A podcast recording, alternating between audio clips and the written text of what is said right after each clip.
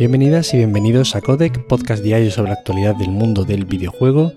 Yo soy Nacho Cerrato y hoy tenemos que empezar con una noticia muy buena, que yo creo que además pues puso contento a todo el mundo por igual, ¿no? Nos unió a todos, como solo pueden hacer unas muy poquitas eh, buenas noticias elegidas.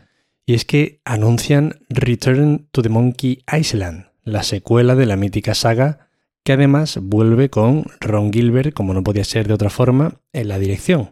En principio, el juego está fechado en 2022 y se encargará del desarrollo también Terrible Toybox, en colaboración con Devolver Digital, que además actuará como editora, y Lucasfilm Games. Se ha anunciado a través de un tráiler publicado por Devolver Digital y en la misma descripción del vídeo se ha confirmado que este título será la secuela directa de Monkey Island 2 Lechung's Revenge.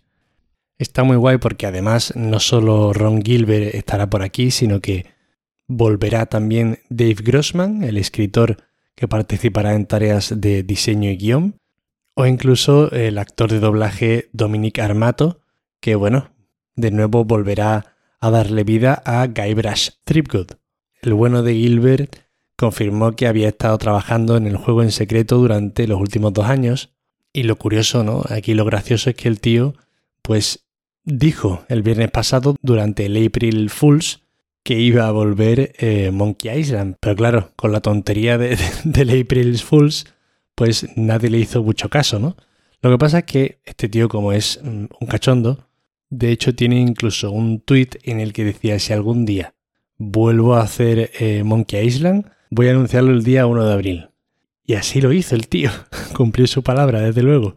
En fin, muy guay, muchas ganas, mucha ternura, la verdad, la que nos despierta este título y a mí me alegra mucho saber que voy a poder jugar algo de Ron Gilbert en un futuro. Y bueno, por ahora no se sabe en plataformas de lanzamiento, entendemos que saldrá mínimo en PC, obviamente, ni tampoco sabemos si llegará pues dentro de poco, en 2022, o a finales. Entiendo que si no tiene fecha será más bien eh, para el final de este año. En cualquier caso, muchas ganas.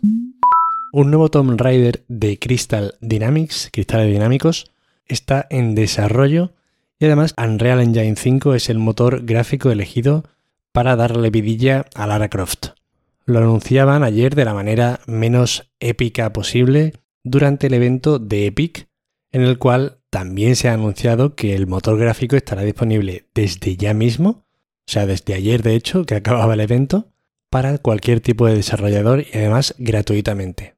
Cosa que no está nada mal, la verdad. Es una auténtica pasada las posibilidades que proporciona este motor gráfico y que además sea gratuito es una maravilla. Creo que empieza a costar dinero a partir de unos ingresos que superan el millón de dólares, bueno, alguna cosa así, ¿no? Luego empieza a funcionar como royalties, pero ya os digo, hace falta ganar un buen dinero antes de que te cueste algo. Y volviendo a lo del juego anunciado, es que se anunció, se anunció como yo lo he dicho ahora mismo, ¿no? O sea, como si Dallas Dickinson, el director general de la saga Lara Croft, estuviese pachucho y dijera, oye, mira, que se anuncia que estoy haciendo el Tomb Raider, ¿vale? Que estamos haciendo el Tomb Raider, sí, sí, el Tomb Raider este lo estamos haciendo ya y vamos a hacerlo con Unreal Engine 5, ¿vale? Venga, hasta luego.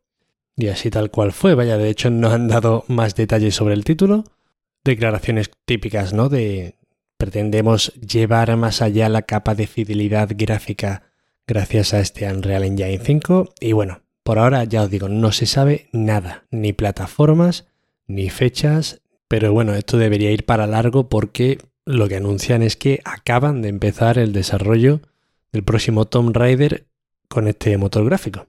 En este mismo evento de Epic y de Unreal Engine 5 estaba, vaya, enfocado en el motor gráfico sobre todo. The Coalition, que son los responsables de la saga Gears of War, también han mostrado una demo técnica de Cavern y bueno, se ve espectacular. Si es que ya os digo, el motor gráfico este tiene una pinta tremenda. A mí me ilusiona bastante desde que salió la demo descargable para consolas de Matrix, que era bastante alucinante. Yo estoy ilusionado con este motor gráfico porque parece de verdad que puede resultar en un salto gráfico que no vemos pues desde, yo que sé, desde que pasamos de PlayStation 2 a PlayStation 3, de Xbox a Xbox 360, una cosa así, ¿no? Un cambio gráfico de los que ya no se ven. Xbox confirma los juegos que llegarán al Game Pass la primera quincena de abril, poco después de que se filtraran. Esta quincena, no os voy a engañar, está bastante flojuna. ¿eh? Destacaría aquí Life is Strange True Colors, la última entrega de la saga de Life is Strange, Chinatown Detective Agency por aquello de que sale de lanzamiento en Game Pass, o Lost in Random. Pero ya os digo, complicadete. También estarán disponibles títulos como Cricket 22, MLB The Show 22, Plants vs. Zombies Garden Warfare. Joder, es que vaya, vaya juegos aleatorios, ¿eh? Pero bueno, o Star Wars Squadrons, entre otros. Ya digo, remesa de las flojitas flojitas. Pero bueno, quizá la segunda quincena sea más interesante. Y estas son todas las noticias de hoy. Espero que os hayan resultado muy entretenidas. Ya sabéis que para cualquier queja, sugerencia o comentario me tenéis en arroba Nacho Cerrato en Twitter. Agradeceros como siempre de corazón que estéis ahí al otro lado. De verdad, muchísimas gracias. Y nos vemos mañana como siempre. Hasta luego.